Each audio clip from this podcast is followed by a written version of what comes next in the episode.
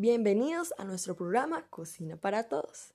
Bueno, acabamos de llegar de unos comerciales y el día de hoy tenemos como invitadas a tres docentes en formación de la Universidad Tecnológica de Pereira, que el día de hoy van a compartirnos cómo potenciar todo aquello que hemos aprendido en esta cuarentena, en esta cuarentena con nuestros niños desde la cocina, cómo utilizar todo esto para potenciar todas las áreas del conocimiento, ya sea desde matemáticas, desde el medio ambiente, cómo cuidar el medio ambiente, cómo generar una conciencia por parte de nuestros niños en el cuidado de este y también pues cómo utilizar todos los sentidos para que ellos se entretengan y estén muy bien y muy felices en la cocina. Bueno, entonces eh, primero vamos a iniciar con Kelly, ella nos va a hablar, la docente Kelly nos va a hablar un poco acerca de cómo utilizar eh, toda esta cocina en el área de la matemática.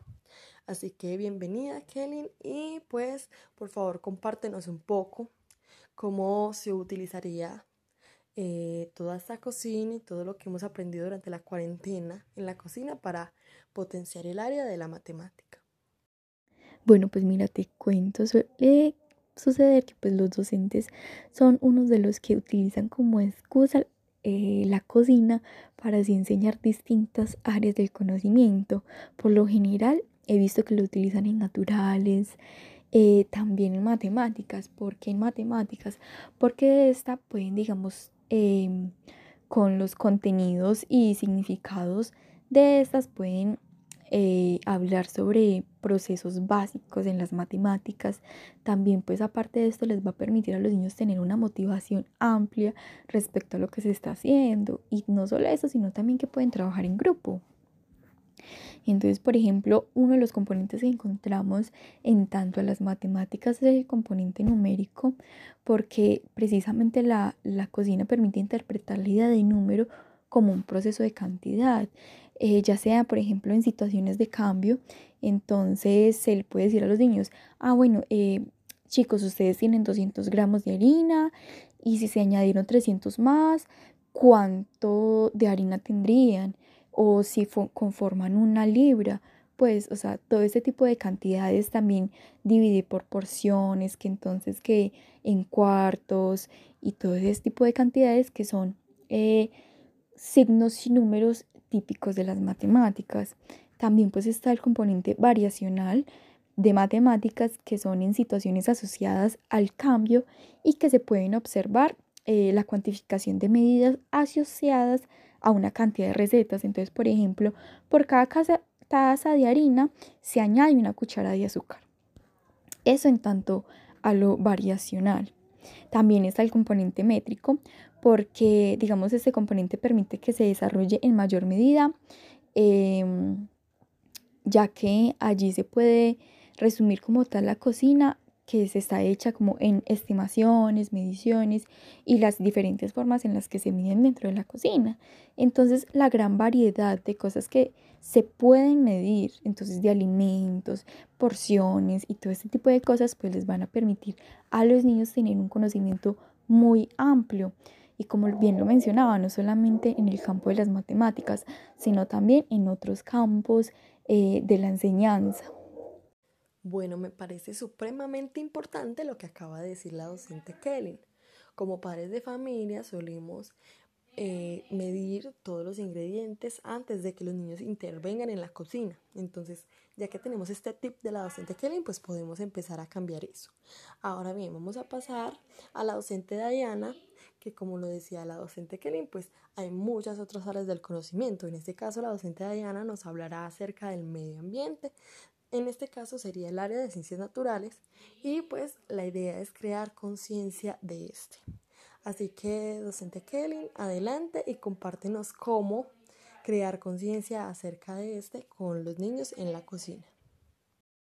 Bueno, yo también te cuento que aparte de ver la cocina como un medio para la enseñanza y aprendizaje de, algunos, de algunas áreas, como lo es la matemática, las medidas, como es todo esto, también lo podemos utilizar a favor de nuestros niños y niñas, ya que eh, por medio de una receta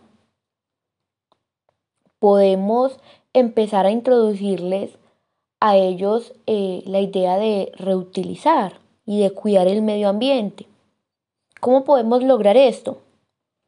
Entonces, podemos empezar a transformar y a reemplazar alimentos que son utilizados constantemente y que quizá no sabemos que están siendo perjudiciales para la salud y para el medio ambiente.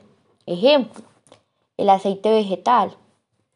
El aceite vegetal está asociado con un aumento de colesterol, de la resistencia a la insulina, a la inflamación, tiene un mayor riesgo de difusión endotelial y enfermedades cardíacas, cáncer, diabetes.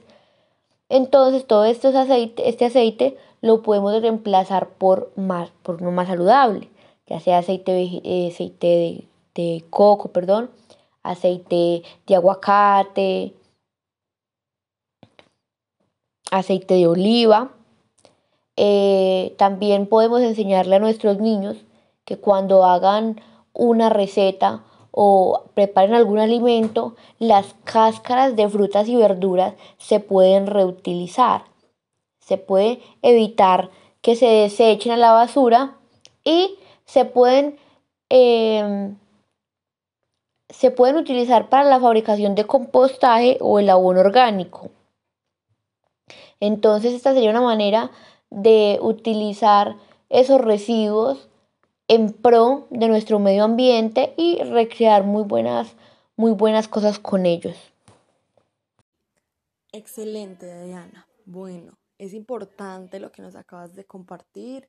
Muchos padres de familia desconocen pues el daño de muchos alimentos al medio ambiente ya que están tan procesados que pues tienen eh, digamos ingredientes o procesos que dañan al medio ambiente.